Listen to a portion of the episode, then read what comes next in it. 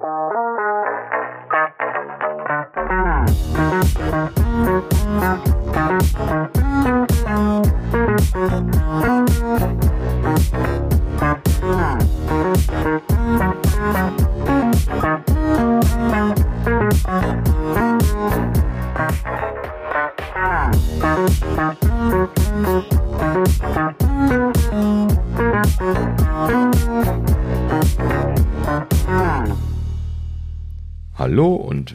willkommen zur Folge 153 der Apfelnerds. Tada. Ja, hallo zusammen. ja, genau, guten Abend. Ähm, ja, äh, ohne, ohne Sascha diese Woche. Ja, Grüße. Genau. Verhindert gewesen. Familie geht natürlich vor. Grüße. Ja, und im wohlverdienten Urlaub. Genau, richtig. Und äh, ja, aber, aber natürlich, uh, ja, wichtige Dinge kündigen sich an. Genau da äh, ja, Sascha hat sich halt eigentlich schon gleich wieder geärgert, als er abgesagt hat. Denn, ja, also gut, klar, keine, keine Neuankündigungen, aber angekündigt wurde was und zwar DubDub. Jawohl, die yes. Worldwide Developer Conference. Yay. Es geht wieder los. Yay. Wir freuen uns sehr. Mhm. Ja, und äh, frühes Datum dieses Jahr, ne? Also ich wage mich nicht aus dem Fenster zu lehnen, zu sagen, das ist untypisch früh. Da müsste ich jetzt auch mal die Statistik nee, wühlen. Nee. Aber also ich, ich, ich hatte mal eine andere Statistik gesehen. Ähm, da haben sie mal die ganzen äh, Daten von den Dubdubs aufgeführt.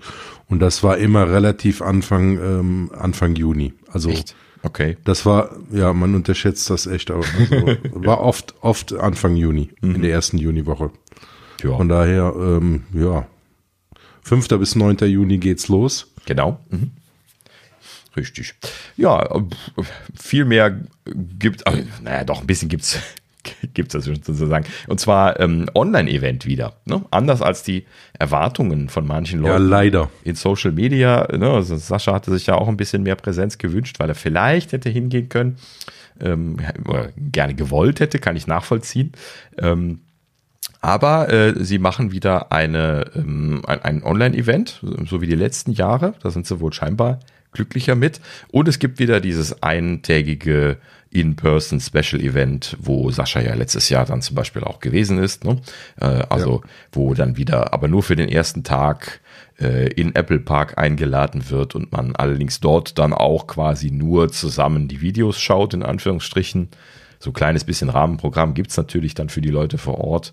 Ähm, aber natürlich genau dasselbe wie so eine Live-Bühne ist das natürlich nicht. Ne? Also nee, es, leider. Ja. Also ich habe also geteiltes, ähm, geteilte Meinung. Also ich war ja einmal, Gott sei Dank durfte ich da vor Ort sein und habe die DubDub 2019, also die letzte praktisch in Person mitgemacht. Mhm. Ähm, also ich kann, ich hätte das jedem gegönnt, dass das nochmal wirklich vor Ort äh, mit so vielen Entwicklern ist, weil das einfach ein Erlebnis ist. Und ähm, mhm. auf der anderen Seite finde ich super, dass jeder jetzt daran teilnehmen kann. Aber unabhängig davon hätte das ja auch beides passieren können. Das finde ich ein bisschen schade, weil mhm. ja, für viele Leute, ähm, ja, wäre das nochmal gut, einfach mal rauszukommen, nochmal mit allen Leuten untereinander, ja, Spaß zu haben und ähm, ja, sich neue Leute kennenzulernen. Das, das fehlt wirklich. Also mhm. schade, dass es nur ein Tag ist. Ja, richtig.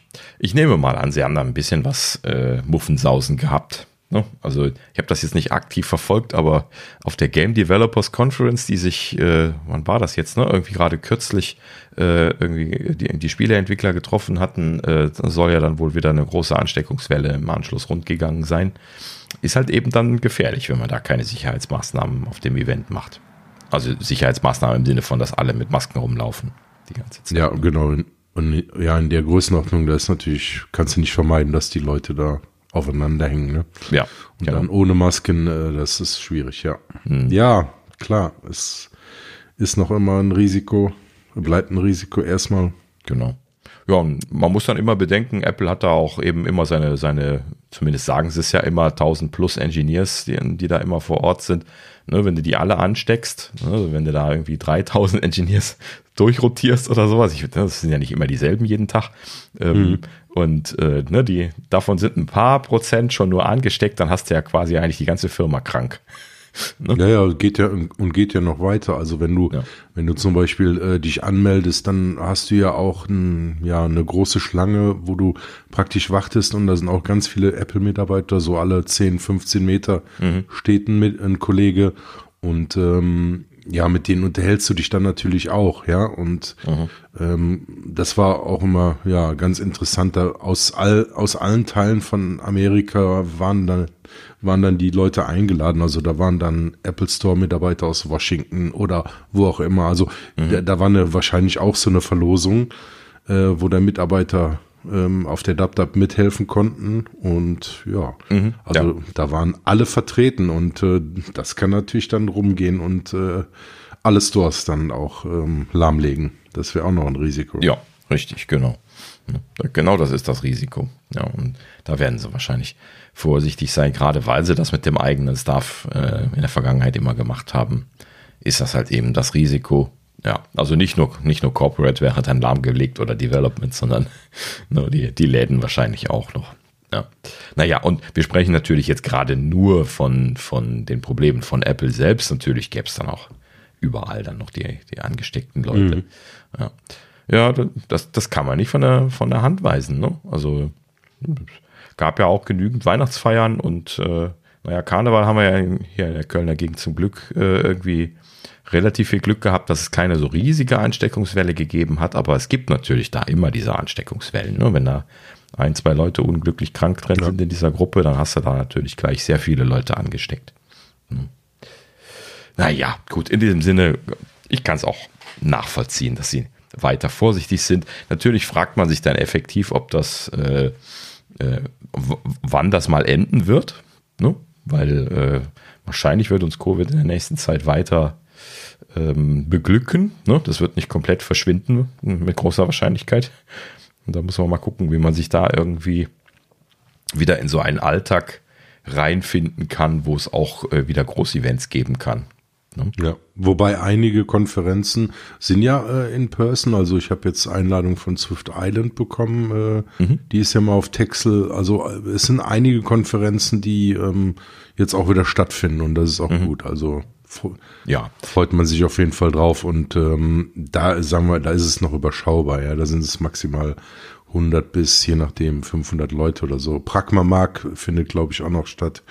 Ja, ähm, ich das sind einige Konferenzen. Genau, auch hier äh, lokale Konferenzen kann ich noch, kann ich noch zwei empfehlen. Die McCoon, gute alte in, in Frankfurt, habe ich gerade gebucht vor äh, uh, drei Wochen oder statt? sowas. Sehr mhm, gut. Genau, gibt es dieses wieder. Das ist ja hier so die alteingesessene, traditionelle, ja. die gesamte iOS-Entwicklerschaft trifft sich in, äh, in Frankfurt ist es, ne? Ähm, genau. Und, äh, das ist ein gutes Stichwort, das buche ich jetzt. Dann. Ja, genau, hint, hint. ähm, ja, lohnt sich. Ähm, sehr, sehr bezahlbar. Sascha, du bitte auch. ja, genau, dem, dem sagen wir das nochmal. Ähm, äh, ja, ne, also sehr schöne, sehr, sehr, also jetzt für, für Events, ne, eine kuschelig kleine, äh, kleines Event, aber da sind so äh, ne, also ich bin ja, seitdem ich mich dran erinnern kann, irgendwie zur McCune gefahren und ähm, das, das ist immer so, so, so wie nach Hause kommen, jedes Mal. Ne? Und irgendwie freue ich mich jetzt auch nach vielen Jahren drauf. Ich weiß noch nicht, wie ich da an das Thema Maske tragen rangehen werde oder so. Ich werde wahrscheinlich eher vorsichtig sein. Aber äh, prinzipiell äh, freue ich mich auch sehr darauf, jetzt nach langer Zeit da irgendwie mal wieder Leute zu sehen. Und ähm, ja, also McCoon kann ich sehr empfehlen, auch sehr bezahlbar. Ne? Irgendwie 170 Euro oder sowas habe ich, glaube ich, für das Ticket jetzt bezahlt. Das sind dann zwei Tage, beziehungsweise so anderthalb oder sowas sind es in der Regel. Am Wochenende ist auch für die Leute privat äh, relativ leicht zu machen. Ja. Ähm, ja, typischerweise nehme ich mir dann irgendwie so einen Tag An- und Abreise oder sowas. Äh, mache dann irgendwie ein bisschen Urlaub draus oder sowas kann man machen, wie man möchte. Ich ja. liebe es etwas ist entspannter. Immer, ist immer eine Reise wert, Frankfurt. Und ähm, genau. ja, wir haben auch äh, Bekannte da, von daher verbinde ich das auch immer, die mhm. Bekannten zu besuchen. Und ähm, ja, McCoon ist einfach, ja, ist wie wirklich wie nach Hause kommen und man sieht noch äh, immer wieder die, die gleichen Leute und freut sich halt wie so ein Klassentreffen jedes Jahr. Mhm. Ja, genau. Ja, und äh, noch eine Nummer kleiner kann ich auch äh, noch empfehlen. Zumindest bin ich da ja mal, mal involviert gewesen und auch viele Jahre da gewesen. Und ähm, äh, hier, Thorsten, du ja auch, ne? SwiftConf äh, hat dieses ja. Jahr auch wieder eingeladen.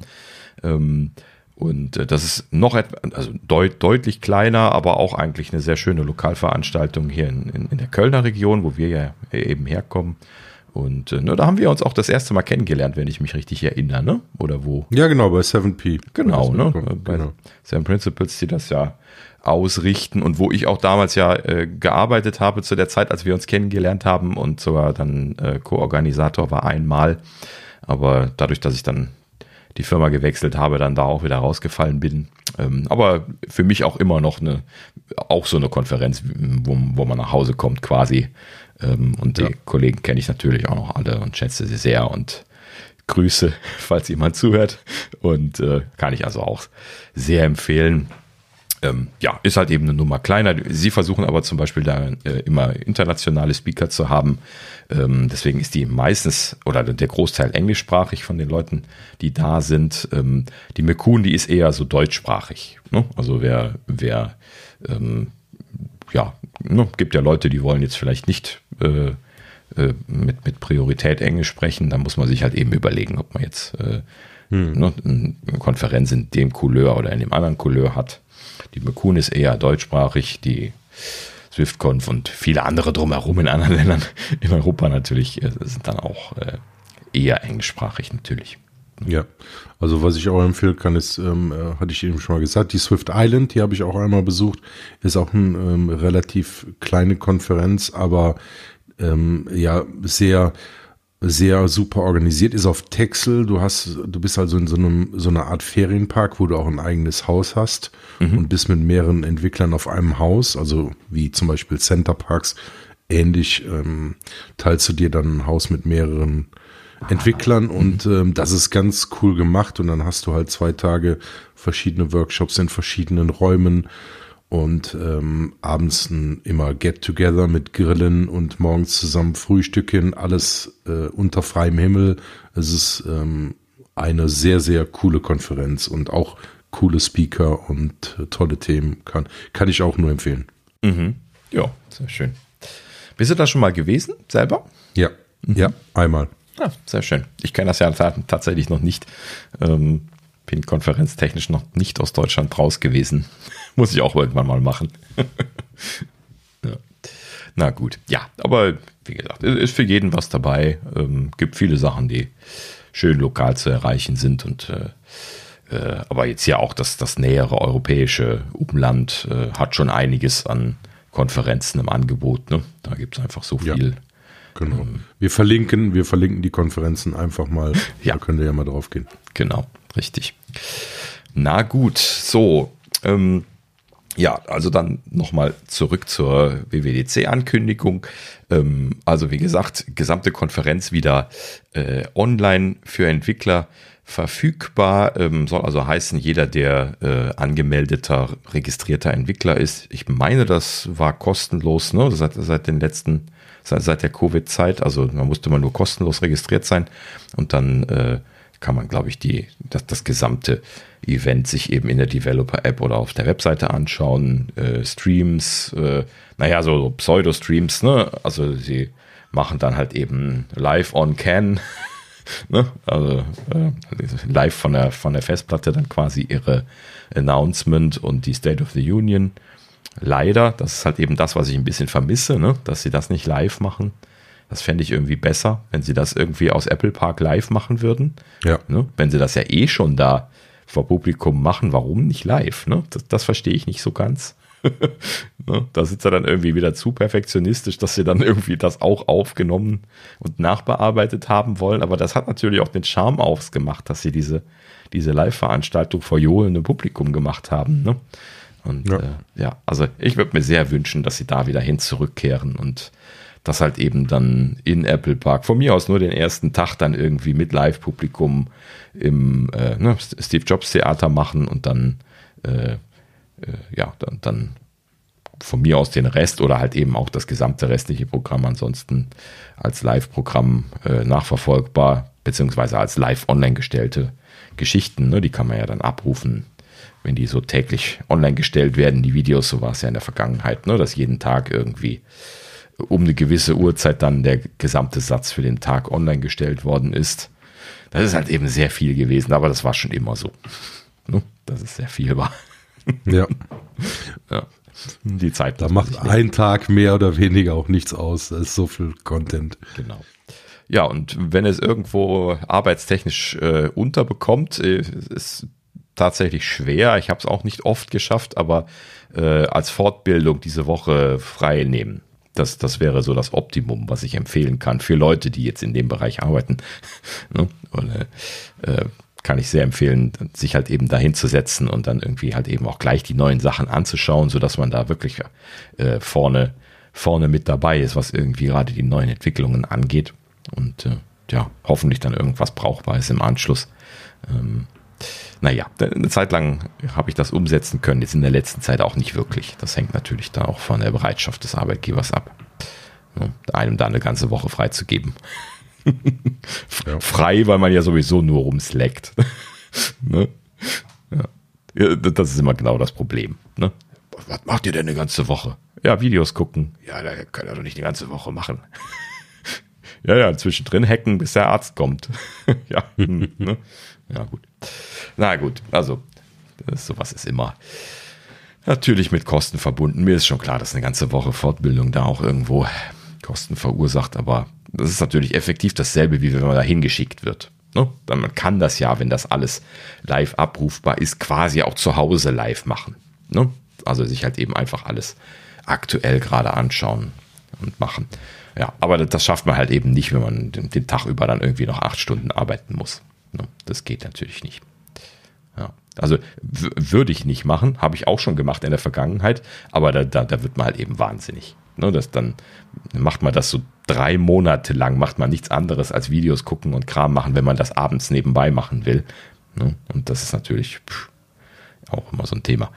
Naja, gut, aber das ist das klassische Problem von Leuten, die in solchen Jobs arbeiten, wo es immer solche Mengen an neuen Themen und Material pro Jahr gibt ähm, letzten Endes kann man nur, nur selektiv rangehen. Ne? Und dann, ja, entweder selektiv oder Timeboxen, dass du halt immer nur Stück für Stück machst. Ja.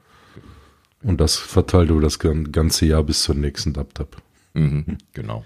Ja, ne, also das, das letzte Spannende, ich, ich, ich sag mir dann tatsächlich immer, ne, also so, so 3. Juni sitze ich dann hier so, welches Video habe ich denn noch nicht geschaut, was ich unbedingt noch gucken muss, von 22, ne, und äh, weil, weil äh, drei Tage später ist halt eben dann kein Interesse mehr an den 22er Videos, es sei denn, man hat irgendwie, ne, klar, so Zusammenfassungsvideos, äh, letzter Stand oder sowas, was ich jetzt noch nicht erneuert hat durch ein 23er Video, aber ne, meistens hat sich das dann sehr schnell erledigt mit, den, mit, den, mit einem größeren Teil der älteren Videos. Mhm. ne?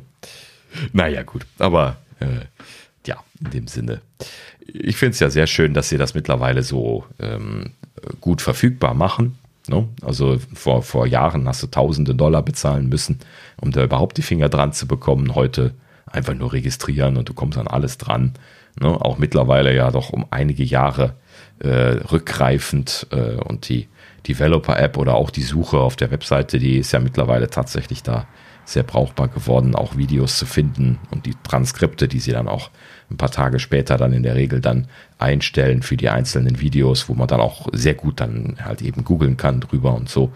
Ähm, ne, und das, das funktioniert ja mittlerweile wirklich gut. Also im Vergleich zu von vor zehn Jahren, wo man wirklich noch viele Videos einfach gucken musste, um zu sehen, ob irgendwas drin ist, was einen interessiert, weil es keine Transkripte gab und sowas. Ne? Ähm, das ist schon alles nochmal deutlich besser geworden dadurch. Ja. Naja, sehr schön.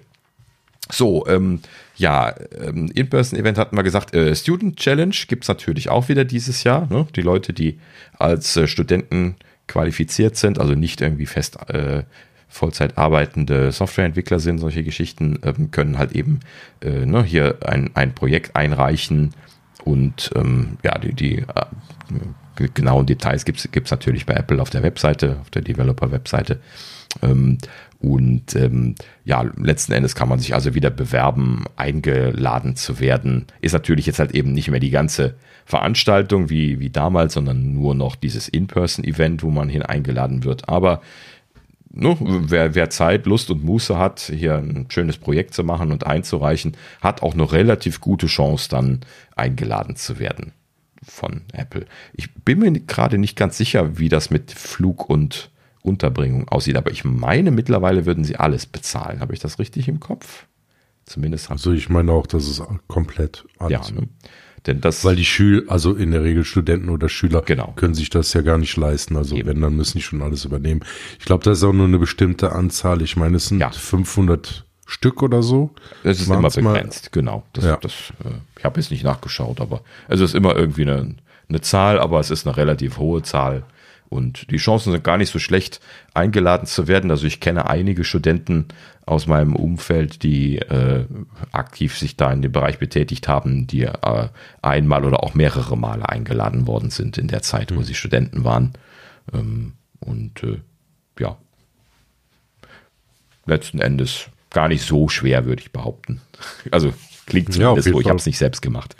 Auf jeden Fall äh, versuchen. Also wer da Lust drauf hat, äh, auf jeden Fall machen. Ähm, hast ja nichts zu verlieren.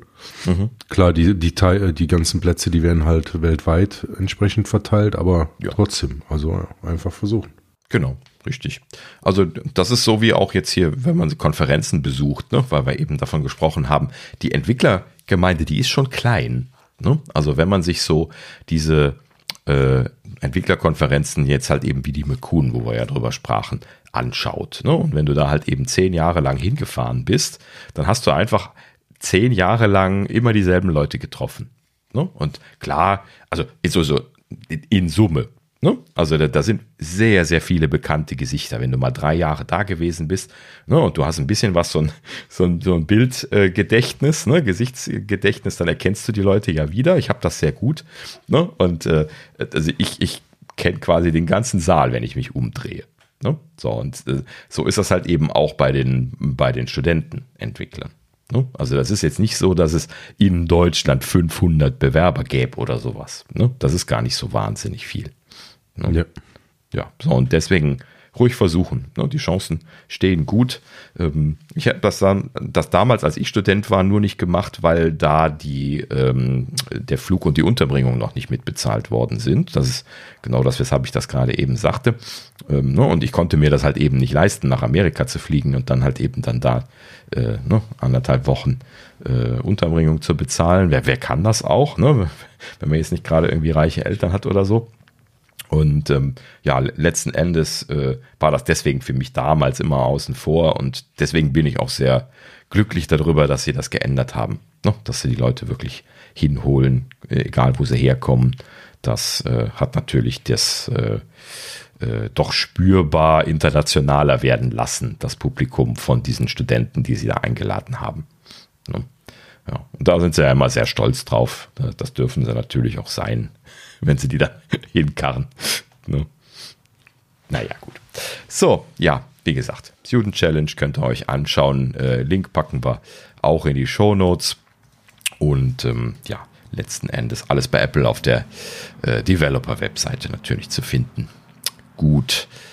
So, dann haben wir ein kleines Thema äh, hier noch in den Nachrichten für diese Woche. Und zwar ähm, TechCrunch hat berichtet, dass Apple ein ähm, Startup gekauft hat. Das tun sie ja häufiger mal. Ist jetzt nur vielleicht vom, vom Timing her wegen Rezession und Entlassungswelle. Ja, nicht bei Apple, ne, aber bei den anderen halt eben, halt eben, Entschuldigung, ähm, ähm, ein bisschen was eine, eine schlechte Zeit. Deswegen muss das ein wichtiges Startup sein und deswegen habe ich es mal einmal gerade ähm, hier reingepackt. Und zwar haben sie Wave One äh, übernommen, ein ähm, Startup, welches ähm, AI-Videokompression äh, gemacht hat, in einer, also jetzt irgendwie seit drei Jahren oder sowas, glaube ich.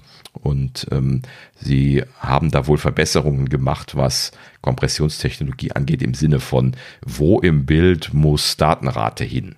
Ne? Also bisher ist das ja, wenn man äh, Kompressionsalgorithmen wie H264, H265 äh, den Encoder konfiguriert, dann kann man halt eben nur szenenabhängig konfigurieren, mit welcher Datenrate der Encoder arbeiten soll. Und da haben wir ja immer wieder mal drüber gesprochen, wenn jetzt zum Beispiel diese viel diskutierte äh, Schneeszene oder ne, irgendwie Graupel oder Regen oder irgendwas, was viel Datenrate erzeugt, dadurch, dass sich halt eben das ganze Bild bewegt, ne, dann, dann sieht man halt eben diese Encoder, also die, die Datenrate äh, sterben und damit dann auch die Encoder, wenn sie nicht gut szenenbasiert ausgelegt sind. Ne? Und ähm, andererseits hat man halt eben, was weiß ich was, ne? Der, der Film äh, spielt zehn Minuten lang in der Dunkelheit.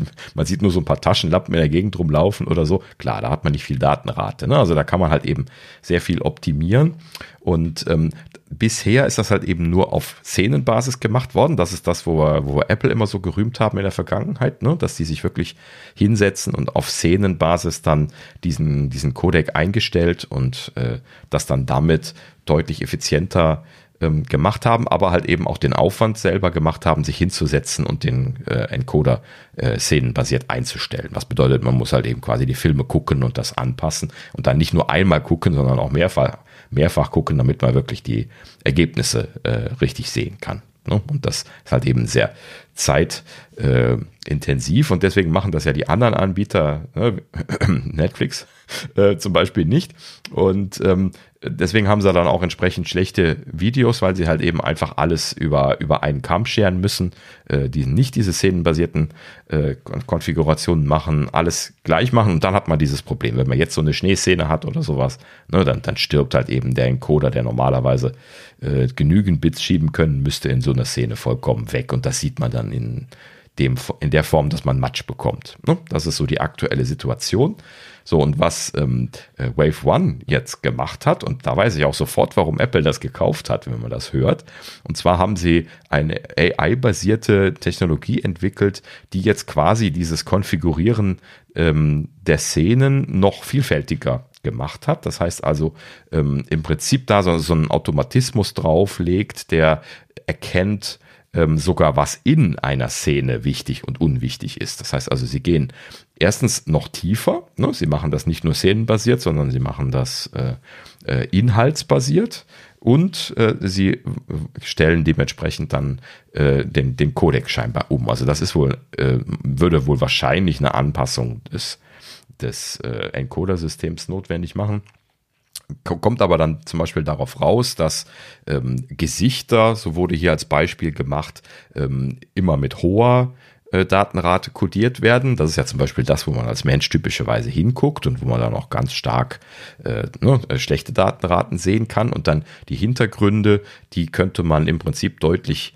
äh, mit, mit deutlich weniger Bits pro Sekunde dann kodieren im Verhältnis dazu, ne, als äh, wie wenn man das einfach nur in der Szene mit einem Parameter einstellen kann. Und dann könnte man im Prinzip die Daten äh, konzentrieren auf sowas wie den Gesichtern und auf anderen wesentlichen Merkmalen, fahrendes Auto, was weiß ich was, ne? Und dann irgendwie so ein, so ein Hintergrund von, äh, von nicht wesentlichen, äh, was weiß ich was, ne? Einfach irgendwie ein statischer Hintergrund in der Szene oder sowas. Das, das kann man halt eben sehr, sehr effizient und mit wenig Daten codieren, ähm, wo aber halt eben die heutigen Encoder-Systeme manchmal so ein bisschen aufgeschmissen sind, auch weil einfach durch das Rauschen und so weiter sie nicht beliebig einfach die Datenrate reduzieren können, ohne solche Intelligenzen zu benutzen. Und deswegen ist das eine sehr tolle Idee, weil man an dieser Stelle mit künstlicher Intelligenz tatsächlich äh, wahrscheinlich sehr gute Ergebnisse rausholen können wird und dafür wahrscheinlich noch nicht mal einen, einen neuen Codec braucht. Ne? Also den existierenden Codec wahrscheinlich feintunen kann, um da deutlich bessere Datenraten rauszubekommen. Und so wurde das hier berichtet, dass das äh, Wave One das quasi entwickelt habe. Also die würden ähm, dasselbe Video mit dieser Anwendung dieser AI-basierten Konfiguration würden sie ähm, dieselbe Videoqualität mit der Hälfte der Datenrate mit den existierenden Encodern schaffen. Ne? Ja, das ist natürlich für Apple TV Plus ist das natürlich ähm, ein riesen Kostenersparnis, ne? Das ist natürlich klar für die. Genau. Und nicht nur für TV Plus, für, für ganz Apple, ne? Für also, komplett, ja. Ja, für alles, was Audio, Video an, also alles, was Videocodec an, äh, ja, also Videocodecs angeht, dann, das können sie da ja im Prinzip dann durchjagen. Ne? Und auch die Sachen, die sie verkaufen, wenn sie da die Datenrate reduzieren können, sind sie auch glücklich, ne? Ja, Wahnsinn. Ja, also da, da freue ich mich drauf. Äh, ne, das ist genau das, wo wir in der letzten Zeit immer so über, über Apple gejubelt haben und das scheinen sie hier tatsächlich auch als Invest zu machen. Ne? Also es ist nicht bekannt geworden, wie viel Geld sie ausgegeben haben für Wave One, aber wir kennen ja Apple, ne? Die müssen manchmal auch einfach nur mal ein bisschen was Geld aus der Tür hauen, damit sie nicht irgendwann als Bank gelten. Wobei sie ja die Bankenlizenz beantragt haben, aber das ist ja Apple Financial Services. Ähm, aber ähm, ja, letzten Endes, ähm, ja, man kann sich da sehr viel versprechen. Ich bin gespannt, wann das rausfallen wird und äh, ob sie da äh, ja, das wirklich halten, dass sie da so gute Raten rausholen. Das wird natürlich aufgrund dessen, dass das ein AI-basiertes äh, System ist, auch eine gewisse Fehlerrate haben. Da bin ich dann mal gespannt drauf. Ne? Also wie viele, wie viele Probleme haben sie dann damit mit äh, Gesichtern, die nicht erkannt worden sind und deswegen dann keine hohe Auflösung bei, bei der Datenrate bekommen ne? und solche Geschichten. Aber natürlich wir wissen ja, dass Apple sowieso die Sachen durchsieht, also werden sie das wahrscheinlich auch mit dem System dann machen. Ne? Kann man ja dann einfach das Ergebnis von dieser AI dann einfach nochmal querchecken und das dann ein bisschen anpassen. Das ist dann auch nicht so ein Riesenproblem. Ne? Ja. ja, schöne Sache. Sind mal gespannt, wie sie es einsetzen werden. Ja, damit sind wir dann tatsächlich auch durch die Gerüchteküche durch schon. Und, äh, nein, nicht die Gerüchteküche, die kommt ja. jetzt. Durch die Nachrichten sind wir natürlich. sind wir durch. Die Gerüchteküche kommt jetzt. Also auch ein bisschen aufgeschlagen. Und ähm, ja, da steigen wir ein mit äh, Ming-Chi Kuo und ein, einer leider ein kleines bisschen was Hiobs-Botschaft. Ich, habe es ja schon befürchtet. Ähm, und zwar Kuo hat äh, berichtet und wir wissen ja, Kuo hat eine sehr hohe Vertrauenswürdigkeit von den Dingen, die er berichtet. Ähm, und er sagt jetzt hier, ähm, die Assembly des ARMR-Headsets, also quasi die Endmontage, ne, das ist das, was in diesen großen Fabrikationsstraßen bei Foxconn und Co. zum Beispiel passiert. In diesem Fall ist das jetzt, glaube ich, nicht Foxconn, bin ich mir aber gerade nicht ganz sicher. Ähm, aber irgendwo ist ja einer dieser, dieser Endfertiger dafür. Und ähm, diese Assembly wäre jetzt nochmal um zwei Monate verschoben worden. Soll also heißen, sie haben wohl jetzt schon die Komponenten da liegen, haben aber aus irgendwelchen Gründen entschieden, entschieden die, äh, den, den finalen äh, Assembly-Schritt noch ein bisschen was hinauszuzögern. Warum auch immer. Ne? Also, beziehungsweise er geht jetzt hier interessanterweise auf ein paar Dinge ein, aber die äh, drehen sich eher um das Thema Software. Da kommen wir jetzt gleich zu. Und ähm, ja, also es wird noch ein bisschen geschoben, aber äh, äh, es ist, äh, naja, zwei Monate nur. Ne? Also in der Vergangenheit haben wir ja schon oft die Schieberei gehört. Und ähm, aktuell scheint wohl tatsächlich das Ziel immer noch Veröffentlichung dann im dritten Quartal 23 zu sein. Also ne, weiterhin dieses Jahr und ähm, natürlich sei dementsprechend unklar, das schreibt er auch selber in dem Tweet, ne? alle würden erwarten, dass das jetzt zur WWDC vorgestellt wird und derzeit sei unklar, ob sie sich jetzt dazu entscheiden, das doch wieder rauszunehmen zur WWDC oder dann an dem Tag anzukündigen, dann dort. Ne? Also das wird jetzt spannend. Ne? Es ist halt eben nie etwas gesetzt bei Apple. ne, gesetzt, gesetzt nie, das ist richtig, aber ja, ist ja grundsätzlich die Frage, ähm, wie die ganze Sache ankommt ähm, bei den Usern und ähm, aber die DubDub ist halt wirklich der perfekte Zeitpunkt, das ja. Äh, den Entwicklern vorzustellen und noch ein Jahr zu warten, selbst wenn, wenn die Hardware jetzt äh, ein bisschen später rauskommt. Die Entwickler brauchen halt Vorlauf. Also die müssen ja auch ein bisschen Zeit haben, die Sachen zu entwickeln. Von daher. Ja ist es, glaube ich, jetzt nicht so schlimm, wenn die zwei, drei Monate Versatz haben oder Verspätung haben. Ja, äh, das kann ich definitiv unterschreiben. Ähm, ne, das ist ja ähm, wahrscheinlich auch sehr stark entwicklerzentrisch, was sie da vorstellen werden. Ähm, vor allen Dingen auch, dass sie dann ne, mit einem SDK um die Ecke kommen und einem Simulator und allem, was dazugehört natürlich ganz neuen User Interfaces. Da wird ja sehr viel zu besprechen sein. Das wird man halt eben dann nicht mal so mit einem, einem Video nebenbei machen, sondern da braucht man dann schon so zwei, drei Tage WWDC-Content, um das behandeln zu können. Mhm. Und das ist natürlich dann der Grund, warum es sich sehr anbietet, das zur WWDC auch zu bringen, weil sich sowieso da sehr viel tun muss. Und wenn sie das jetzt dann zwei Monate nach der WWDC machen, dann wäre das natürlich Worst Case, weil dann müssten sie quasi nochmal eine WWDC machen dafür. Ne? Und das ist halt eben dann vom Timing her sehr schlecht. Deswegen spricht alles dafür, dass sie es zur WWDC zumindest ankündigen werden. Ähm, ja, aber interessanterweise, Kuo, ähm, der ja eigentlich eher so Lieferkettenmensch ist, spricht hier irgendwie scheinbar von ähm, Apple-internen Aussagen, die er da wohl irgendwie aufgeschnappt zu haben scheint. Und ähm, äh, wie gesagt, alles nur ganz kompakt in einen einzigen Tweet mal wieder verpackt, wie immer. Aber er schreibt zum Beispiel, ähm, Apple sei aktuell nicht optimistisch, also sind nicht gerade positiv eingestellt, in der Lage zu sein, ein iPhone-Moment zu erzeugen. Also sie versuchen da jetzt wohl scheinbar ne, ähm, darauf hinzuarbeiten, irgendwie so eine Präsentation zu machen, wie die legendäre iPhone-Präsentation von Steve, von der, von der wir ja immer wieder sprechen. Ne? Was ich übrigens allerdings auch selber nie versuchen würde zu erreichen, weil das ist halt eben einfach eine Situation und eine Zeit gewesen, das kriegst du so mit einem AR-VR-Headset meiner Meinung nach nicht gemacht. Beziehungsweise ich, ich wüsste jetzt nicht, natürlich könnte man solche Momente noch schaffen, aber ich glaube, da ist ein äh, AR-VR-Headset einfach nicht revolutionär genug für, ähm, um das zu schaffen. No. Ne? Die Technologie ist ja schon da, also das ist ja jetzt ja. nichts was äh, super Neues und das iPhone war damals in, ja, technologisch halt komplett neu, alles. Ja, Quantensprung. Deswegen, ne? Das war, genau. Nee, das wird äh, so nicht passieren. Aber irgendwann müssen sie mit dem System rauskommen und äh, ob sie jetzt sich noch ein Jahr Zeit lassen oder nicht, ich glaube, das mhm. wird nicht mehr viel ändern. Also wenn sie jetzt keine Anwendungsmöglichkeiten dafür haben und ja, keine Vision, wie sie es umsetzen wollen, ähm, und die Produktion ist schon vorbereitet, dann äh, wird das nächstes Jahr nicht anders sein.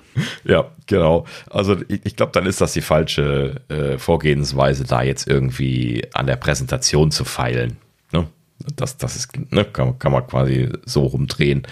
Ne? Also das, das ist jetzt nicht das Problem. Ne? Äh, und das, die iPhone-Präsentation äh, wäre auch legendär geworden, wenn das nicht von Steve präsentiert worden wäre. Natürlich hat er da sehr viel Charisma und äh, Motivation und so weiter reingelegt, ne? Und das hast du auch gemerkt. Und natürlich war er Salesman und hat das dann super toll gemacht. Aber das hätte immer noch einen Eureka-Moment gegeben, egal wer das präsentiert hätte. Sogar Tim hier guckt mal, ich habe ein iPhone gemacht, hier scrollen. ne? äh, so in seiner et etwas lahmen, unmotiviert erscheinenden äh, ähm, Form, wie er das manchmal ja dann gemacht hat, so ein kleines bisschen. Ähm, äh, sogar das hätte einen Augenöffner produziert, wenn man das damals gemacht hätte. Ne? Und äh, das ist halt eben genau das. Ne? Also ich, ich glaube nicht, dass man es hier suchen muss, dieses iPhone-Moment. Entweder das, das ist da oder nicht, aber das brauchen sie nicht suchen. Ja. Naja, gut. So, und auf jeden Fall, Kuo schrieb, ähm, Apple sei gerade nicht optimistisch, einen iPhone-Moment erzeugen zu können. Also sie versuchen das irgendwie wohl scheinbar gerade irgendwie äh, präsentationstechnisch umzusetzen. Und da gibt es dann wohl irgendwie Knirschen im Gebälk. Ne? weiß nicht, ne? Ähm, bestätigt ja leider so ein bisschen, was das, was wir jetzt so über die Wochen äh, immer wieder gesteckt gekriegt haben, dass halt eben viele Leute Apple intern unglücklich damit sind. Ne? Also, und das, das kommt nämlich hier jetzt auch raus. Also, Kuo ist noch gar nicht fertig gewesen. Ne? Also, er sagte hier, Apple habe Marktfeedback ausgewertet, was sie ebenfalls nicht optimistisch stimmt. Also, Apple habe Marktfeedback welches sie nicht optimistisch stimmt, aus vielen Gründen, die wir schon angesprochen hatten in der Vergangenheit. Punkt 1, Rezession. Punkt 2, Kompromisse bei Hardware-Spezifikationen, wie wir in der Vergangenheit schon besprochen hatten. Gewicht, ja, ähm, Akku unten am, am Gürtel, Kabel zum Akku, ja, entsprechender Zug auf dem, auf dem, äh, auf dem Nacken, wenn man das, äh, das Gerät trägt, äh, ne, was natürlich so ein paar ungünstige Dinge äh, entsprechend produziert. Ähm, ja, dann natürlich der hohe Verkaufspreis ähm, und ähm, ja, der ähm, Readiness des Ökosystems und der Anwendungen. Ne? Also quasi, dass es keine Anwendungen und kein Ökosystem gibt und in diesem Sinne natürlich da jetzt kein bisschen Vorlauf geherrscht hat bisher. Ne? Von den Entwicklern zum Beispiel und so weiter. Ja, und äh, wo ich gerade eben hier schon hoher Verkaufspreis sagte, ne, Kuo schreibt hier nochmal hin, 3.000 bis 4.000 US-Dollar, eventuell sogar mehr. Das heißt also, das ist jetzt in seinen Augen sogar noch teurer, als wir das bisher diskutiert haben. Kannst du dir das verinnerlichen? 4000 US-Dollar oder mehr ist jetzt das, was er hier quasi so als, als grobe Obergrenze angibt. Das wären schon 5000 Euro fast. Ja, das ist schon, ne? ist schon eine Hausnummer. Das, das geht nicht, oder? Also, wenn sie das wirklich bringen für so einen Preis.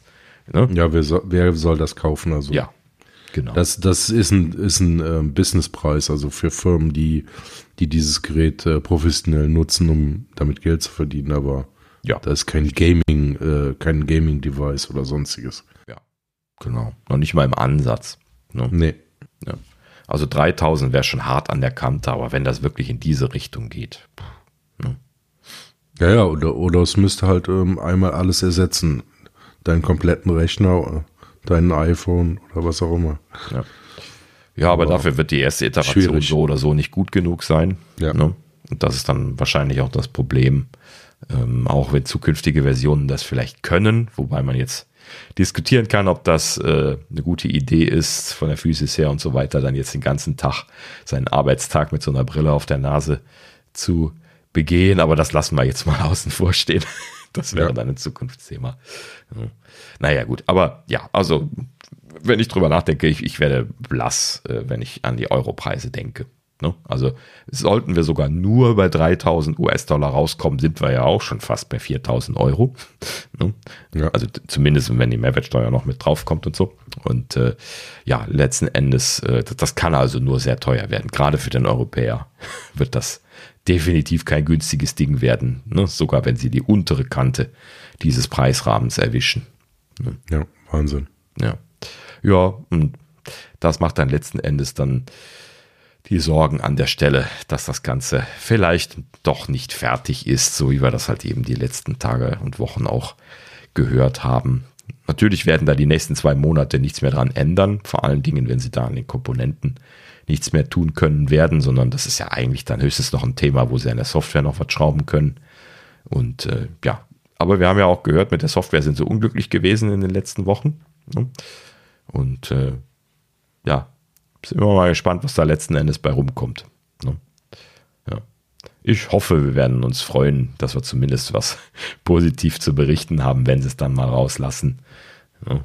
Manchmal, äh, naja gut, aber es ist schon ein bisschen komisch, dass alle momentan äh, darüber berichten, dass das, äh, ne, also die, die, die Gerüchte äh, Seiten, die sind ja randvoll momentan davon zu berichten, wie äh, Apple intern alle der Meinung sind, dass das eine schlechte Idee ist. Ah, schade. Wirklich schade. Ja, gut. Er, erzeugt natürlich auch ähm, viel äh, Traffic, ne? Und ähm, ja, die Leute sind wieder gespannt und warten drauf. Ja, also, klar. Ne, das äh, war, also ich bin mal gespannt. Also ja. es wird, wird spannend, aber bei so einem Preis, äh, ich glaube, da sind auch wir raus. Ja, eben. Ganz genau. einfach. Richtig. Das ist einfach zu viel. Ja, ich, ich lasse mich gerne überraschen. Gerade preislich hat Apple natürlich in der Vergangenheit auch gerne mal überrascht. Ähm, ne, da haben sie in der Gerüchteküche auch gerne schon mal gesteckt. Ja, Steve ja damals auch legendär gewesen dafür, da einfach einen viel zu hohen Preis für das, was war das iPad, glaube ich, ne? Äh, damals zu stecken, äh, ne, selber quasi zu leaken. und dann im Nachhinein den Preis einfach deutlich drunter zu haben und alle sind geil drauf gewesen. Ja, ja das genau. Schön. Das wäre es. Ne? Das, das, ist auch ein legendärer Steve gewesen. Ne? So muss man das machen. Einfach mit dem, mit diesem Apparat der Gerüchteküche, Berichterei einfach spielen und selber äh, die Kontrolle übernehmen. naja, sehr schön. Okay. Äh, so viel also zu Ming Chi Kuo. Wir sind gespannt, ähm, was sie jetzt in den zwei Monaten eventuell noch machen können werden. Und in diesem Sinne warten wir jetzt drauf. So, ähm, dann geht es weiter mit äh, Mac Rumors, beziehungsweise hier ging es dann irgendwie um einen Leaker im Mac Rumors Forum, der Anonym, äh, Anonymous, so rum, Anonymous AS irgendwie heißt. Und ähm, der hatte dort im Forum äh, tatsächlich geleakt. Ähm, das hätte jetzt wahrscheinlich keiner ernst genommen, äh, wenn jemand in einem Forum irgendetwas Leak-Technisches berichtet, wenn der nicht äh, einen successfullen, also einen erfolgreichen Leak gehabt hätte, als er von dem Dynamic Island berichtet hat, kurz bevor das kam, ähm, ne, letztes Jahr. Und äh, deswegen hört man ihm jetzt zu. So, also ne, er hat Track Record technisch eine Historie, aber da hat er richtig gelegen und hat quasi das ne, kurz vorher dann irgendwie angekündigt. So, und ähm, dieser Anonymous AS ähm, hat äh, berichtet, dass äh, also hat über die neuen kapazitiven Buttons des iPhone 15 Pro gesprochen. Da hatten wir ja auch schon drüber gesprochen. Ne? Kuo und Co. hatten, und auch Mark Gurman hatten alle schon darüber gesprochen. Und ähm, letzten Endes äh, sieht es ja sehr stark danach aus, als würden wir eben keine physikalischen Buttons mehr bekommen, die ins Gehäuse reinzudrücken sind, sondern, zumindest wenn man das jetzt alles richtig zusammenzählt, was wir schon berichtet haben, so äh, ein Gehäuse, wo quasi so hervorstehende Elemente im Gehäuse, also quasi aus dem Metall des Gehäuses herausgefräst sind, die so aussehen wie Buttons, aber halt eben keine mechanischen Buttons sind, sondern halt eben einfach nur zum Gehäuse gehören und sich nicht bewegen. Ja, und zwar eben eine Leiste quasi, die so lang ist wie die zwei Lautstärkeregler, die wir bisher gehabt haben. Das sind ja zwei Buttons gewesen bisher, das soll jetzt eine Leiste werden. Und dann daneben ein so ein kleiner äh, Tipp-Button, der quasi den äh, Mute-Switch ersetzt und auf der anderen Seite des Geräts den Power-Switch. Im Prinzip an denselben Stellen und mit denselben Größen, wie das jetzt bisher auch gewesen ist, aber halt eben fest, unbeweglich.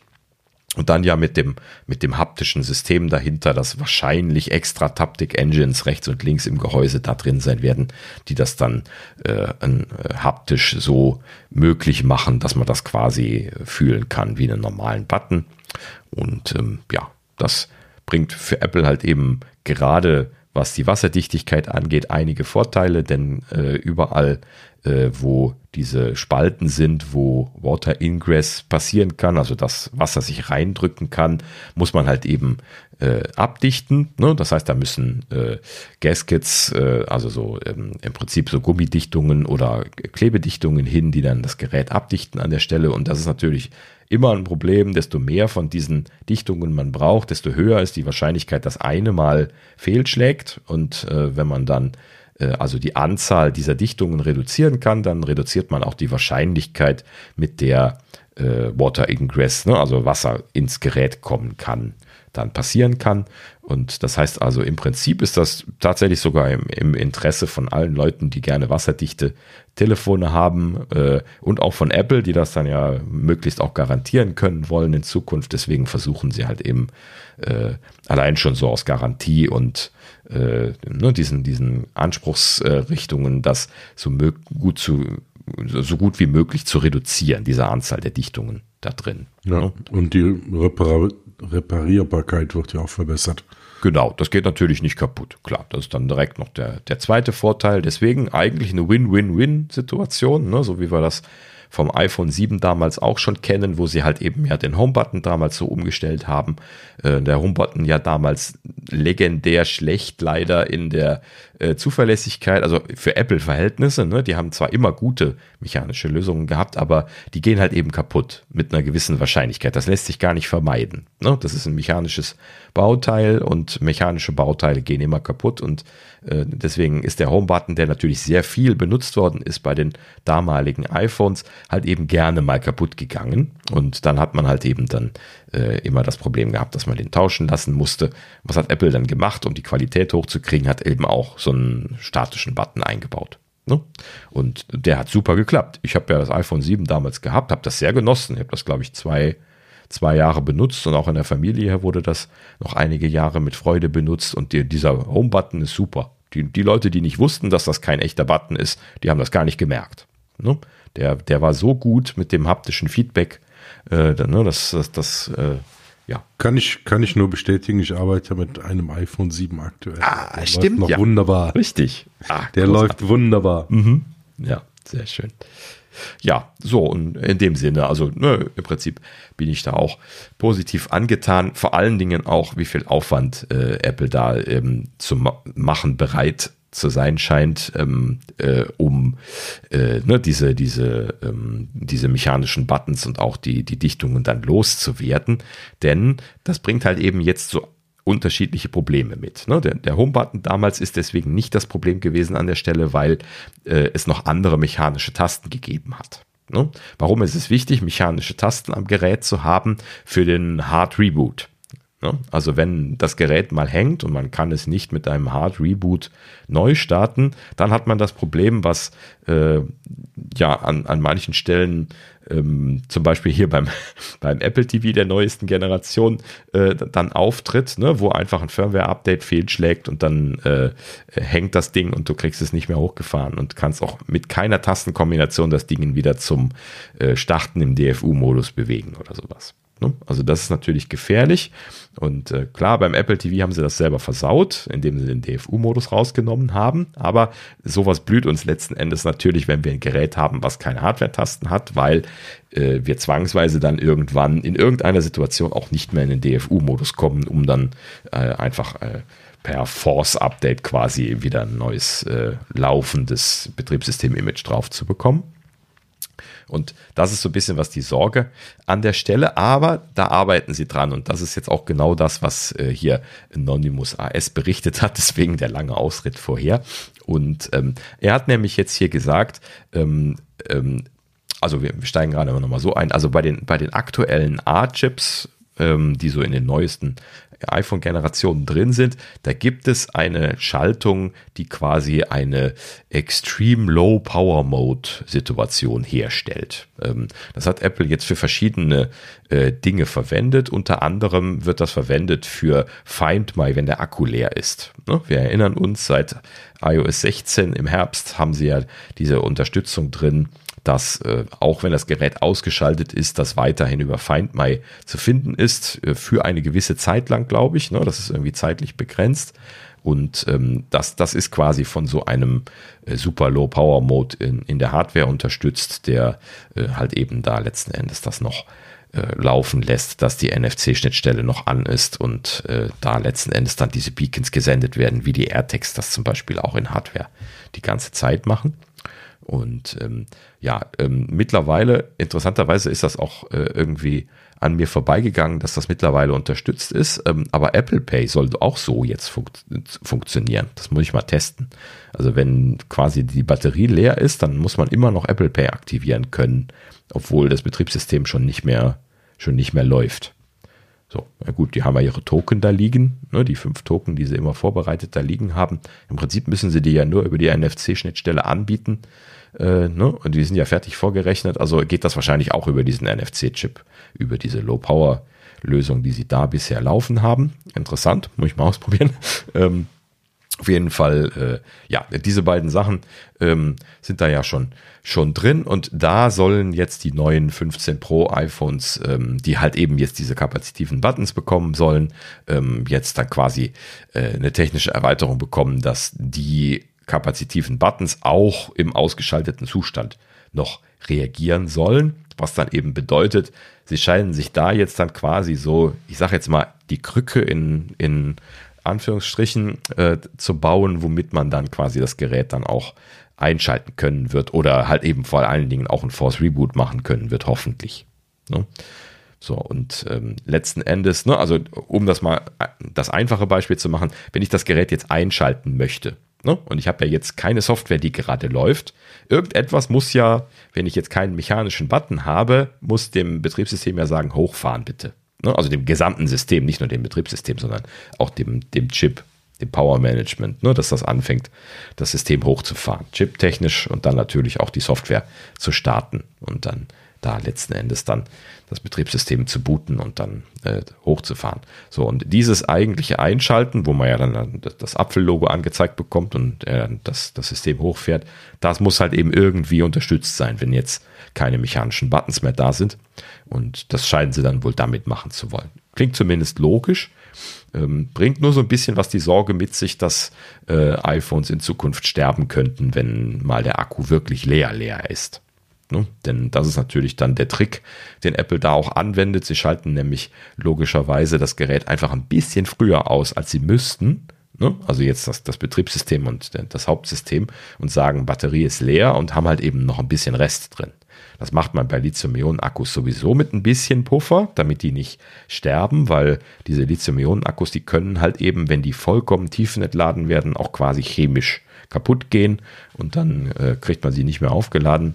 Ähm, kommt drauf an, manchmal kriegt man sie wieder ein bisschen wiederhergestellt, manchmal gehen sie gar nicht mehr. Ne, kommt aufs Alter an. Und ähm, ja, das wäre halt eben das Problem, wenn, wenn die Batterien so leer sind, dass man sie manchmal noch recovered bekäme, dass man sie dann nicht mehr eingeschaltet bekommt. Das, das wird spannend, ob sie das zuverlässig hinbekommen. Das wäre natürlich eine Voraussetzung dafür, dass sie diese Buttons machen. Ähm, ne, deswegen hoffe ich, dass das schon gelöst ist und dass sie es jetzt nicht hier im April gerade erst anfangen zu evaluieren. Ähm, aber äh, so wie ich Apple kenne, das haben sie ja in der Vergangenheit eigentlich immer ganz gut gemacht, diese Sachen. Ich hoffe nur, dass da nicht das Apple TV-Team involviert ist. Dann wäre das eher eine schlechte Idee. Ähm, ansonsten ja. äh, gute Sache. Gut, Alter, Alternative wäre natürlich auch noch ähm, Batterie tauschen, ne?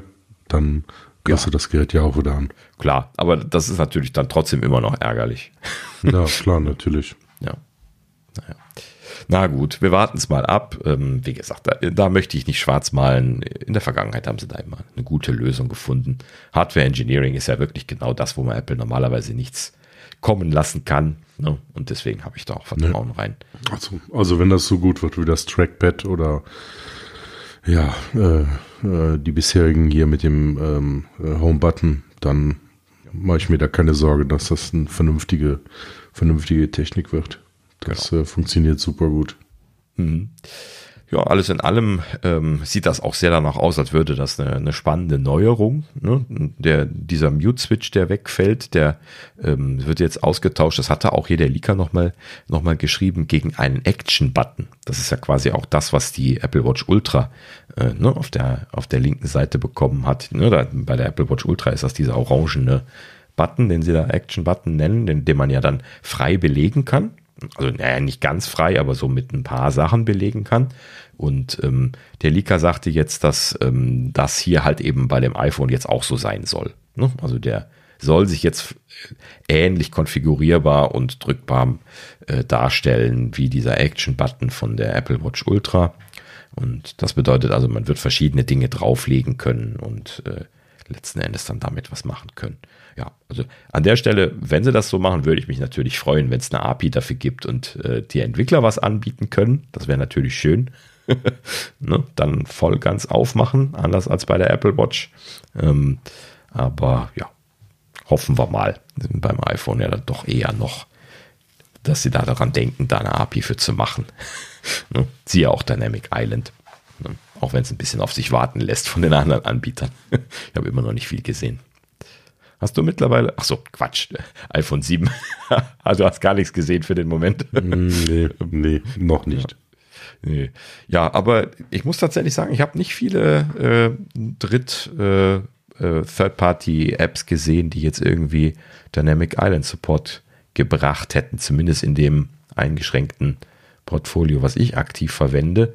Wenn von euch da draußen irgendwie jemand irgendwas hat, wo er sagt, hey, geiler Support von Dynamic Island. Schreibt mir doch mal kurz, das würde mich mal interessieren, ob da irgendwas ist, was ich mal testen kann. Äh, haben tatsächlich nicht viel gesehen. Hm. Eigentlich gar nichts, wo ich drüber nachdenke. Hm. Naja, gut, also wie gesagt, sollte jemand was wissen, sagt doch mal Bescheid. Gut. So, ähm, so und ähm, jetzt ähm, hier Mr. Anonymous AS hat dann sogar nochmal nachgelegt, irgendwie ein paar Tage später. Und dann hat er noch etwas dazu gesagt, was ich faszinierend noch fand. Und zwar, ähm, also erstens soll äh, dieser neue kapazitive Touch-Sensor für diese Tasten soll äh, durch Handschuhe und Hüllen hindurch funktionieren, sagte er. Ne? Das heißt also, ähm, äh, also Hüllen per se ist natürlich sehr praktisch, klar, äh, sollte sogar eigentlich unterstützt sein, weil was, was wäre das für ein Verlust, wenn die Hüllen jetzt alle Löcher an, den, an diesen Stellen haben müssten? Ne? Was wäre das Gejammer groß von den YouTubern, die sie dann gleich auf ganz, ganz groben Beton schmeißen und schimpfen, wie, wie das alles am, Zerkratzen ist wieder. Ähm, und äh, naja, ne, also in dem Sinne wäre schon schön, wenn sie das unterstützen würden, dass man Hüllen wieder drumherum macht, wie bisher auch. Und klar, das gibt natürlich direkt ein Problem. Ne? Wenn man kapazitive Systeme hat und die dann jetzt verdecken lässt. Ähm, naja gut, aber ähm, kapazitive Systeme sind potenziell in der Lage, durch sowas hindurch sowas zu machen, bis zu gewissen Grenzen hin. Und ähm, ja, genauso scheint er das hier dann jetzt zu berichten. Also es soll halt eben in Maßen durch Hüllen hindurch funktionieren und das hat dann den positiven Zusatzeffekt, dass es dann auch durch Handschuhe hindurch zu funktionieren scheint, zumindest dann durch verschiedene Materialien, nehme ich jetzt mal an. Also ich würde das nicht vergeneralisieren auf, auf alle Handschuhe. Ähm, aber äh, wäre natürlich eine schöne Sache. Also wie oft habe ich im Winter äh, die Handschuhe ausgezogen, nur um da irgendwie mal äh, irgendwie, naja, gut, jetzt vielleicht auch nicht Dau, ja, Power-Taste kriegt man noch gedrückt. Naja, also äh, ich schreie jetzt nicht danach, das mit Handschuhen drücken zu können. Ich kann aber nachvollziehen, dass manche Leute in manchen Situationen das gerne äh, bedienen können wollen, auf jeden Fall. So und achso, doch, ja klar. Also na, natürlich, also mit, mit ange. Ich habe mich gerade selber irgendwie äh, lahmgelegt. Ähm, also natürlich, wenn ich jetzt irgendwie im, im Winter das Telefon nur mal gerade kurz einschalten möchte oder sowas, dann bietet sich natürlich an, das auch mit Handschuhen einfach in die Hand zu nehmen und äh, ne, Power-Taste zu drücken oder so. Ist es mit den Always-On-Displays nicht mehr so wahnsinnig wichtig, aber äh, ansonsten äh, ja, potenziell natürlich immer noch so ein Thema, wo man das drücken können will. Und das wäre natürlich ein Verlust, wenn man das gar nicht mehr könnte. Ähm, und das sind alles halt eben so Sachen, die man jetzt bedenken muss, wenn man diese kapazitive Lösung macht. Ne? Deswegen äh, bin ich auch fasziniert davon, dass sie sich äh, äh, dazu bereit erklärt haben, diese Komplexität zu akzeptieren, die das ganze System jetzt letzten Endes vorgibt, ne? das, das brauchbar zu machen, ne? dass man diese äh, Einschalten und Force Reboot Geschichten geregelt bekommt, dass man durch, durch Hüllen, durch, äh, durch Handschuhe hindurch das machen kann, was ja bei mechanischen Tasten alles kein Problem gewesen ist.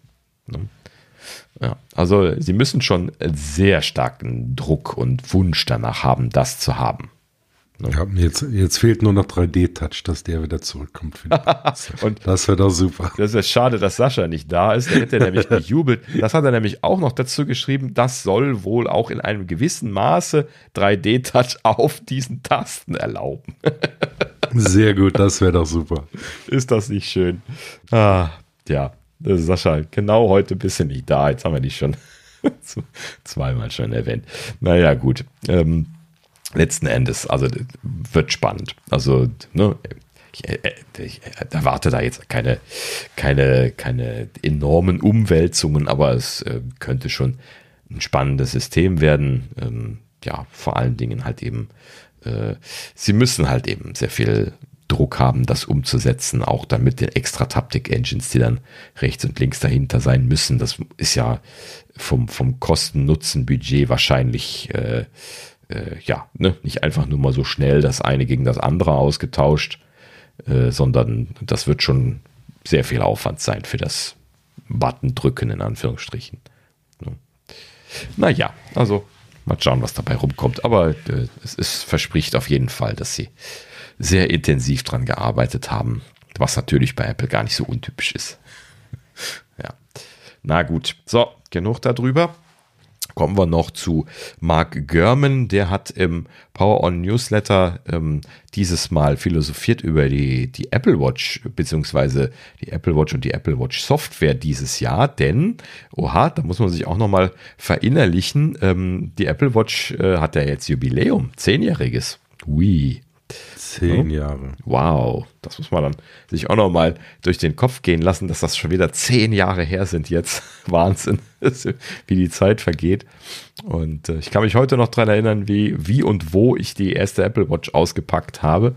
Ähm, ich habe nämlich noch ein Foto davon in der Fotorolle, wo wir direkt ein Remote-Foto gemacht haben über das iPhone damals. Das allererste, was ich gemacht habe, mit drei Leuten hinter mir stehend im Büro. Ähm, das äh, drückt mir Apple manchmal selber noch unter die Nase mit, hier, das hast du doch immer, ja, immer angeguckt. Sehr gut. Und äh, ja, also Wahnsinn, ne? Zehn Jahre jetzt schon rum. Und ähm, ja, letzten Endes, ähm, äh, Görman sagt gar nichts Spezifisches dazu. Er sagt nur, ähm, dass wohl äh, ja, also erstens ähm, nicht wesentliche Neuerungen in der Hardware anstehen dieses Jahr. Das hatten wir ja schon berichtet, das ist nichts Neues. Ne? Ähm, und in diesem Sinne äh, würden sie jetzt zum Jubiläum auf eine große Softwareüberarbeitung setzen. So, also seiner Meinung nach müsste WatchOS 10 notable changes im User Interface haben. Das ist auch, deswegen zitiere ich es hier, ne, also wesentliche Änderungen, sagt das einfach nur, ähm, im User-Interface haben und mehr sagt er nicht. Also er weiß keine Details, ähm, aber ja, soll halt eben so sein. Äh, WatchOS 10 ähm, es wird gemunkelt, ein neues, neuer Ansatz des User Interfaces, neu, also ich würde mal davon ausgehen, dass es neu entwickelt ist. So, aber äh, ja, potenziell gibt es natürlich ähm, da auch mittlerweile so einige historisch entwickelte Leichen.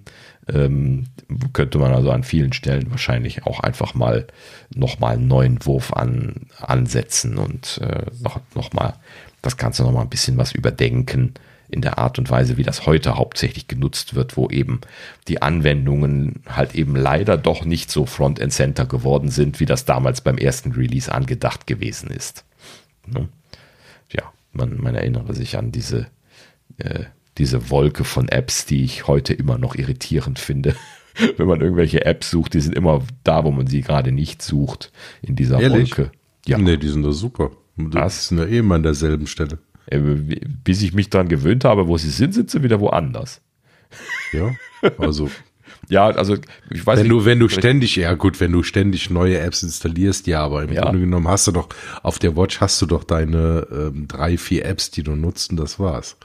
Ja, aber So, und die- wer managt das denn aktiv? Also ich habe da ja irgendwie eine Wolke von, von 30, 40 Apps oder sowas und das, da muss man ja wirklich, das, das ist so unübersichtlich, dass das, äh, also ich, ich manage das gar nicht aktiv, ne? Ich lasse einfach automatisch Ja, ja, die Watch Extensions installieren, wenn, Aber du kannst ja auch, ja. kannst ja auch entfernen, dass du nur die drauf hast, die Ja. du brauchst. Ja, ja, das, das habe ich dann natürlich auch gemacht, wenn ich irgendwie dann mal so zwei, drei Sachen mal ein bisschen aktiver nutzen wollte. Aber das ist halt eben dann auch genau der Punkt. Dann musste aktiv hingehen und in, äh, in, den, in, in der iPhone-App dann letzten Endes da die Schalter umlegen und sagen, das möchte ich, das möchte ich nicht. Und da musste er ja dann schon entsprechend Zeit investieren. Und das ist genau das, was ich eigentlich nicht, nicht mag. Ähm, vor allen Dingen, dann kaufe ich mir dann irgendwie eine, äh, eine neue Apple Watch, ein, äh, ein, äh, fünf, vier, fünf Monate später, setzt die dann als, als neue auf und äh, das geht bei denen ja gar nicht sinnvoll, dass man die, übernimmt. Geht das mittlerweile? Müsste ich auch nochmal gucken.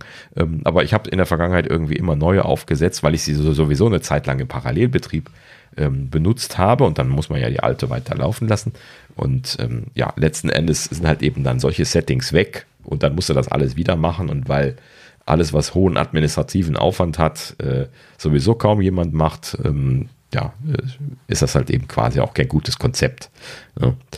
Naja, gut. So, also letzten Endes, ähm, äh, ja, ich habe mir noch nicht mal die Mühe gemacht, bisher das umzuschalten. Es gibt ja als Alternative zu dieser Wolke mittlerweile zumindest eine Liste, aber ähm, auch diese Liste ist natürlich nicht kurz, wenn man dann so viele Apps da drin hat, ähm, um die dann eben auf der Watch durchzuscrollen. Da fällt dir ja schon der Arm ab, bis du da einmal durch bist. Und äh, das ist halt eben das Problem bei der Apple Watch. Ne? Ich finde, man, man, man muss das mehr auf Schnellzugriff optimieren für die viel genutzten Sachen. Da, da liegt wirklich viel Optimierungspotenzial auf dem Boden, auch gerade noch für Third-Party-Apps und Sachen, die man äh, vielleicht ein bisschen mehr äh, einem direkt unter die Nase reiben kann, wenn man sie häufiger benutzt und solche Sachen.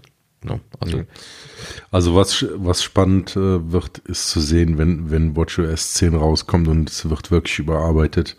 Das nochmal äh, im Gegensatz zur alten ähm, oder zur ersten Watch. Ich habe ja noch hier die Series 0 liegen, die auch noch funktioniert, die auch noch läuft. Ähm, Gut, ich nutze nicht mehr, ich ziehe sie nicht an, aber ähm, da hast du, da hast du diese Wolke auch, äh, also es geht, geht relativ langsam die Animation. Wenn Ja. du da gegen die neuen siehst, also da sind zehn Jahre schon Ja. ein himmelweiter Unterschied. Das ist schon krass, was da auch an, an Fortschritt reingeflossen ist in der Zeit. Ne? Also Ja. von, von unbenutzbar, das ist ja quasi dann halt eben wirklich heute dasselbe User-Interface. Ne? Ähm, Gerade diese Wolke und von fast unbenutzbar in der ersten Iteration hin zu Smooth Scrolling heutzutage. Ja, deswegen, also finde ich solche Aussagen äh, soll nur minimale Hardware-Updates ähm, äh, bekommen. Äh, vollkommen äh, nicht wirklich interessant, weil die sind schon so gut, die Ja, Sachen. genau. Ja, also da braucht gar nicht mehr so viel Hardware-Update zu passieren.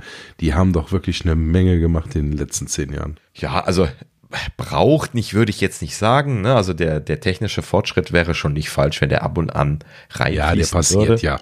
Ne? Der passiert, ja. Aber wir wissen ja auch, dass in der letzten Zeit die Apple Watch Systeme, Prozessoren immer kritisiert worden sind mit, dass sie äh, eher konservativ gewesen sind. Ne? Das ist also jetzt schon seit drei, vier Jahren oder was quasi mehr oder weniger denselben Prozessor gegeben hat. Ne? Und äh, das, äh, da, da würde jetzt halt eben auch eine neue Iteration anstehen, aber wie ja Mark Gurman auch schon gesagt hatte, nicht dieses Jahr scheinbar. Ne? Ja, gut. Also hätte ich jetzt vielleicht auch nicht erwartet. Ne? Der, der letzte große Hardware-Wurf ist die Apple Watch Ultra gewesen letztes Jahr. Und wenn sie jetzt ein, äh, eine neue Hardware-Plattform machen, dann nicht für dieses Jahr, sondern für nächstes Jahr, weil ähm, die großen Schritte machen sie dann nicht direkt hintereinander folgen, typischerweise. Sie müssen ja dann noch irgendwo Entwicklungszeit dafür haben. ne? Ja. Jo. Naja, gut. Auf jeden Fall ähm, dürfte spannend werden dieses Jahr und äh, ja, vielleicht äh, kann man ja dann aus den Watches dann doch noch ein bisschen was rausholen. Ich sehe da zumindest halt eben deutlich Potenzial noch. Ne? Kann man bestimmt noch was rausholen. Na gut, so, dann sind wir auch durch die Gerüchteküche durch. Dann äh, können wir bei den Updates ein kleines bisschen was erzählen. Ja, ähm, Betas, ne, hatten wir ja letzte Woche schon berichtet, habe ich ein bisschen mehr angeschaut, ähm, sind keine offensichtlichen Änderungen zu sehen in den iOS-Betas derzeit. Ist mir zumindest nichts aufgefallen. Es könnte sein, dass das irgendwie ein Hardware-Vorbereitungs-Release ist. Dann sieht man ja oft nicht viel in den Betas, ne, weil die Public-Betas natürlich dann die, die Treiber und den Kram für die neuen Geräte noch nicht drin haben, weil dann würden ja sofort alle schreien, neue Geräte, neue, neue Geräte. Und ähm, ja, letzten Endes könnte aber sein, dass das ein Vorbereitungsrelease für Geräte ist und könnte ja sein, wie das äh, iPads noch anstehen oder sowas. Ne? Das wäre nicht vollkommen untypisch, auch wenn es jetzt irgendwie, äh, irgendwie gerade nicht gerüchtet wird. Aber wer weiß. Ne? Könnten aber auch irgendwie nur Kopfhörer rausfallen oder irgendetwas, irgendein Update kriegen oder sowas. Das ist manchmal ja minimal. Ne? Naja, gut, so. Also aktuelle Betas, nichts zu berichten.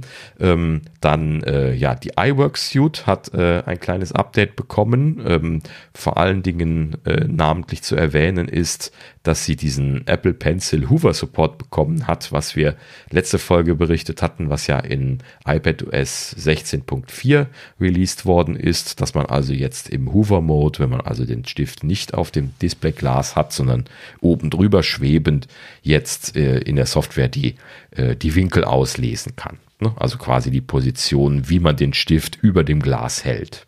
So, und das ist natürlich für die äh, Software-Systeme, die äh, zum Beispiel eben Zeichen, äh, Zeichen äh, Support machen, ist das natürlich eine sehr schöne Geschichte, weil äh, sie ähm, halt eben Techniken damit unterstützen können von von Pinseln, wo man zum Beispiel halt eben dann den, den Winkel noch mit einbeziehen kann, wenn man das dann von der Scheibe hochnimmt. Also wenn man jetzt einen, einen echten Pinsel benutzt, einen, einen, großen, kann man sich mal so vorstellen, ne? jetzt hier irgendwie zum Malen auf der Leinwand, dann hat man ja jetzt auch nicht nur fest aufgedrückt, sondern man hat auch so so einen semi-berührt Zustand, ne? wo man also schon fast weg ist, aber nur noch einen Hauch irgendwie quasi dann auf die Leinwand bringt oder so. Ich kann mir zumindest vorstellen, ohne jetzt irgendwie Ahnung zu haben von solchen äh, Lösungen, ähm, dass man da halt eben irgendwie Dinge mit mitspielen kann, die äh, man äh, vorher nicht machen konnte. Ja, müsste müsst ich mir mal zeigen lassen, was man da machen kann. Keine Ahnung. Ähm, ja, aber ähm, letzten Endes Hoover Support hier in diesem Fall jetzt auch bei iWorks drin. Müsste ich mir mal genauer angucken. Ja, ansonsten ein, zwei Änderungen wurden hier berichtet. Äh, Pages hat neue Templates bekommen, die äh, jetzt ähm, Platzhaltertexte mit Anleitungen haben, statt äh, hier ähm, Izum, äh, Lorem Izum Dolor, was sie immer drin stehen hatten. Das ist also Apples Standard Platzhaltertext gewesen. Ähm, da scheinen sie jetzt von abgerückt zu sein und machen da jetzt so Erläuterungen rein, was man da jetzt tun kann mit den Platzhaltern. Also ne, hier, hier kommt dein, äh, dein Lalala-Text rein und so weiter und so fort. Also das haben sie einfach so ein bisschen was ähm, ausformuliert, da reingepackt. Finde ich eigentlich eine ganz gute Idee. Könnten sie vielleicht an anderen Stellen auch noch machen. Ähm, ja, bei, bei Keynote gab es eine Änderung ähm, und zwar Live-Präsentationen. Ich habe das immer mit, mit äh, Freude damals angeschaut und wollte auch immer mal meine eigene Veranstaltung live gestreamt haben, aber das, das war dann natürlich vor der Covid-Zeit und ich habe das aber auch vor der Covid-Zeit noch aufgehört ähm, und äh, bin deswegen dann nicht mehr dazu gekommen, das mal, mal live zu streamen. Aber Keynote hatte ja jetzt eben schon seit einigen Jahren so ein Live-Präsentationsfeature drin und ähm, da konnte man die äh, Präsentationen über die App nicht nur ähm, selber äh, live raus streamen, sondern auch anschauen. Und da haben sie jetzt scheinbar ein bisschen was zurückgebaut. Das haben sie nämlich jetzt entfernt aus, aus der App Keynote. Man kann diese Livestreams jetzt nur noch von der Webseite verfolgen. So, haben sie nicht weiter erklärt, warum sie das zurückgebaut haben. Ist natürlich jetzt kein großer Verlust, macht man ja jetzt nicht einen lieben langen Tag, kann man dann auch auf einer Webseite machen. Ähm, und das Rausstreamen macht man logischerweise weiter mit der App selber, weil man macht ja auch die Präsentation damit. Und äh, in dem Sinne ähm, für den Präsenter kein, kein Einschnitt und für die Leute, die es anschauen wollen, die müssen halt eben auf eine Webseite gehen. Ja, ist so ein Schritt weg von nativen Apps natürlich. äh, kann man dann ein bisschen kritisieren, aber werden wahrscheinlich irgendeinen Hintergrund haben dafür. Na gut. So, ja, und äh, Numbers, haha, für die Leute, die intensiv große Dokumente in Numbers verwalten, die es tatsächlich zu geben scheint. Ich will, will gar nicht drüber lachen. Danke, dass ihr es mit Numbers macht und nicht mit Excel. ähm, das ist mir viel lieber. Ähm, und äh, ja, für euch hat Apple auch hier Performance-Verbesserungen für große Dokumente auf Apple Silicon, wie sie berichten. Also äh, da gibt es wohl tatsächlich Use Cases, wo sie Verbesserungen machen mussten. Finde ich ja toll. Also das, das zu sehen, dass es nicht nur hunderte Kilobyte große Excel-Sheets gibt, die ich tatsächlich in meiner Business-Karriere schon das ein oder andere Mal gesehen habe, äh, ne, wo sie die, die gesamte äh, das, das gesamte Reporting einer Consulting-Firma über ein Excel-Sheet gelaufen ist, wo jeder reingeschrieben hat. Ich wundere mich bis heute, dass das nicht explodiert ist. ne? Also das, das ist schon krass gewesen. Und ähm, ja, was also auch geht, in Anführungsstrichen, mit, mit Excel. Ne? Und äh, ja, ho hoffentlich macht ihr das in Numbers nicht, das würde ich nicht empfehlen, aber äh, zumindest große Dokumente scheint es auch zu geben. Ja, sehr schön. Na gut, so. Ja, ähm, iWorks Updates ähm, könnt ihr mal installieren, steht natürlich im, im App Store zur Verfügung. So, ja, und dann gehen uns die Themen aus. Äh, leider nichts zu picken diese Woche, nicht fertig geworden. Ähm, und äh, ja, letzten Endes sind wir ein bisschen, bisschen eng besetzt. Äh, Rausschmeißer müssen wir passen. Momentan gibt es einfach keine lustigen Themen wo wir mit enden können. Es tut mir leid. ja, aber wir haben uns ja auf die Fahnen geschrieben, nur Rausschmeißer zu machen, die, die eine gute Idee sind. In dem Sinne müssen wir passen. Momentan ist es einfach so. Es gibt keine, keine Berichte von, von Facebook. Ne? Zuckerberg ist, glaube ich, jetzt in, in, äh, in Vaterschaftsurlaub, wenn ich das richtig mitgekriegt habe. Die machen keinen Scheiß.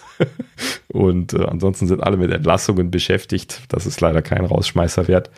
Und äh, ja, momentan seltsame Geschichte. Aber es ist ja alles immer nur eine Frage der Zeit und wir bewegen uns ja tatsächlich mit großen Schritten auf die WWDC zu, wenn man sich das jetzt gerade überlegt. Ne?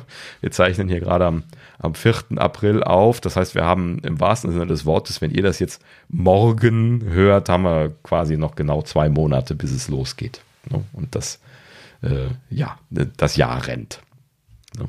Dann gehen uns die Themen wieder nicht aus. Auf nee, Fall. genau. Ne? Und in dem Sinne sind wir dann froh, dass wir auch mal nur eine Stunde, ja, eine Stunde 20 werden wir jetzt knapp schaffen, glaube ich, äh, mal gemacht haben. Das können wir dann auch wieder im Kalender vermerken, dass wir mal, mal so schnell fertig gewesen sind. Das ist auch schön. Ne?